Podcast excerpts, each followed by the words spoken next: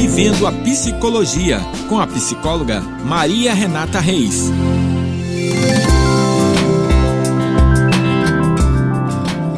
Olá, eu sou a psicóloga Maria Renata Reis e essa semana falarei sobre luto. Apesar de ser um assunto que está presente na história da humanidade desde os primeiros registros, ainda assim é um tema pouco falado. Em meio à pandemia que estamos passando, chegamos ao triste número de 100 mil mortos pelo Covid-19 no Brasil. É um número alto, maior que a média populacional da maioria das cidades do país. Mas o que isso tem causado nas pessoas? Medo, incerteza, segurança? Ou justamente o contrário? É certo que esta é uma crise sem precedentes, mas em virtude dos ânimos políticos, onde querem decidir se o coronavírus é real ou não, acabamos desprezando este número tão expressivo de pessoas mortas e parece que o país não está de luto. Não que nosso povo não seja solidário e empático, longe disso. Sofremos muito com Brumadinho, Mariana, Iconha, mas ainda assim não estamos de luto pela tragédia que tem acometido nossa população o Brasil ainda não conseguiu viver esse luto. Milhares de pessoas estão enterrando seus entes neste momento. Muitos não puderam sequer se despedir, e isso irá repercutir na forma como lidarão com o luto individual, e isso pode ser uma tragédia. Quando retornamos ao normal e não sabemos se isso será possível, temos que pensar muito na saúde mental de todos que perderam alguém nesta tragédia, que foram impedidos de viver e experimentar o seu luto de maneira correta e digna. Mas afinal, o que é o luto? O luto é a angústia por uma perda de algum ente ou pessoa que morreu, ou algum ciclo que terminou. É um processo emocional e sentimental que vivencia a ausência e o vazio causado por uma perda. O processo de luto é totalmente individual, mesmo que haja outras pessoas envolvidas na mesma dor, pois cada um tem a sua capacidade própria de interpretar esse vazio, desde o momento de um choro até os dias que irão seguir. A expressão do luto pode se dar por manifestações físicas, como uma dor no peito, por exemplo, e emocionais, como a tristeza, raiva e ansiedade. Em paralelo, também há quem se manifeste de maneira silenciosa, ou seja, não há um estereótipo ou regra para ser seguida para manifestar o luto. Ele é o reflexo da sua capacidade emocional de lidar com momentos frágeis e de se comportar no seu dia a dia. Um luto pode começar antes mesmo da morte de alguém, quando há uma doença complicada envolvida, por exemplo. Mas você sabia que há uma classificação e tipos diferentes de lutos? Pois é, existem diversos tipos de luto e hoje eu vou trazer alguns para vocês que são os mais comuns. O luto natural é aquele em que a pessoa vivencia após a perda de um ente querido ou alguém próximo.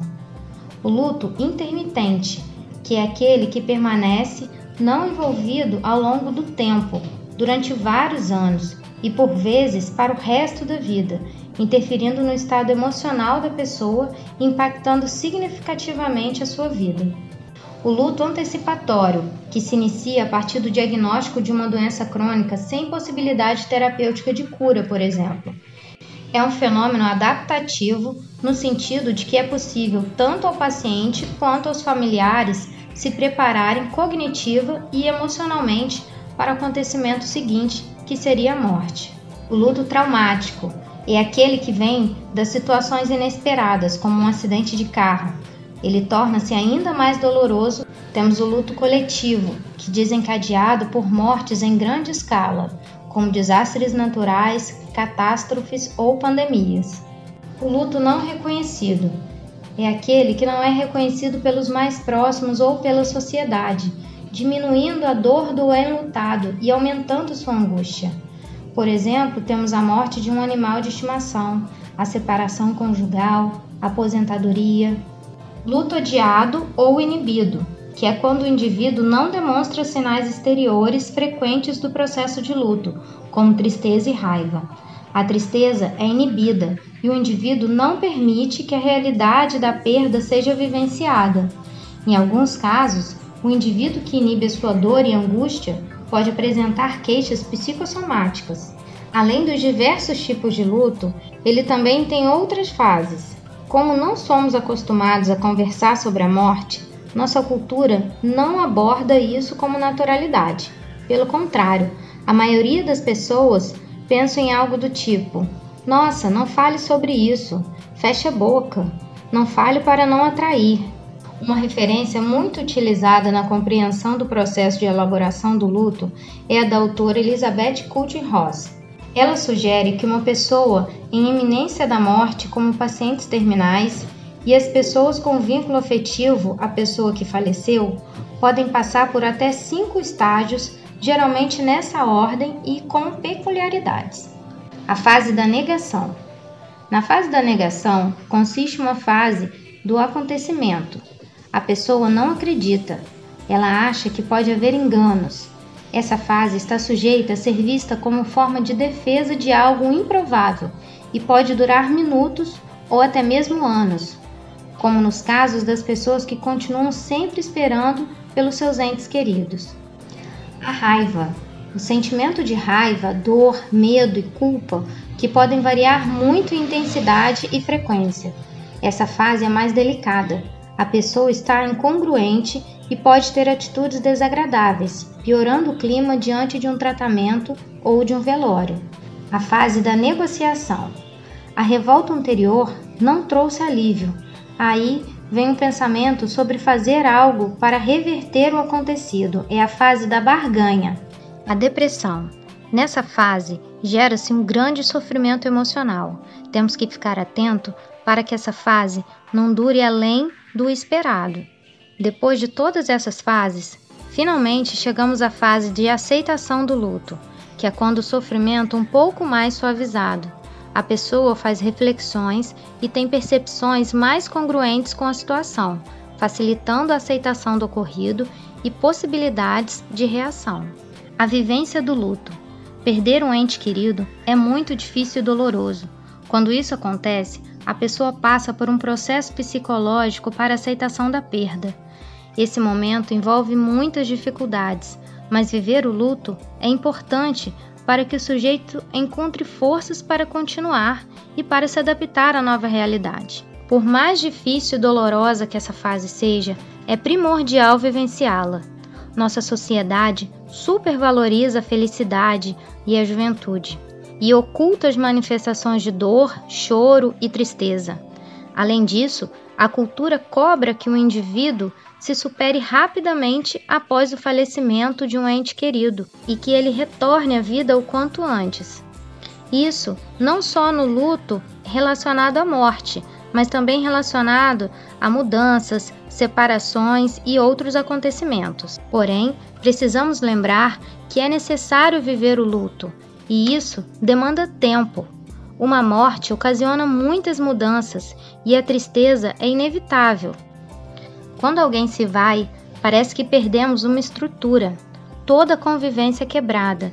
Diante disso, é preciso um espaço e tempo para sentir a dor da perda, chorar, elaborar sentimentos e ressignificar o sofrimento. Viver o luto é parte do amadurecimento é fundamental para reunir forças para seguir em frente.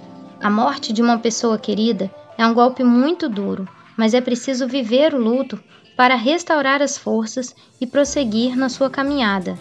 É fundamental ter espaço e tempo para a expressão da tristeza e da dor, bem como contar com uma rede de apoio, de afeto com amigos e familiares. Como podemos ajudar alguém que está de luto? Temos que lembrar que cada pessoa enfrenta o luto de maneira diferente. Felizmente, existem algumas formas de apoiar alguém que esteja sofrendo. Uma delas é: lembre-se, não há maneira correta de sofrer.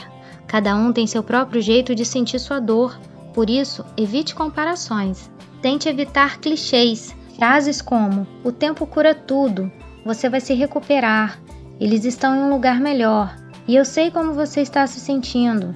Tudo isso deve ser evitado, pois são frases de preenchimento, porque não sabemos o que dizer. Ao invés disso, pergunte: como foi seu dia, sua semana, como está se sentindo? Seja um bom ouvinte. Abra mão do controle. Uma vez de tomar todas as decisões pelo outro, pergunte à pessoa que está de luto o que ela deseja. Isso é melhor do que supor. Seja um amigo preocupado e atento. Esteja atento aos sinais de luto complicado, que seria um processo no qual a pessoa que está sofrendo pode ficar deprimida ou apresentar outras comorbidades psíquicas. Acima de tudo, esteja presente. No final das contas, uma simples visita já ajuda muito. Pessoas em luto se sentem muito isoladas e evitam entrar em contato para dizer isso, mas precisam e querem ser ouvidas. É muito importante lembrar: esse conteúdo não substitui uma avaliação psicológica ou de um psiquiatra, não substituindo assim o processo terapêutico. Um psicólogo pode ajudar. Procure um profissional qualificado. Eu sou a psicóloga Maria Renata Reis e esse foi o nosso podcast da semana. Me sigam no Instagram, arroba Reis, no Facebook e YouTube. Até a próxima!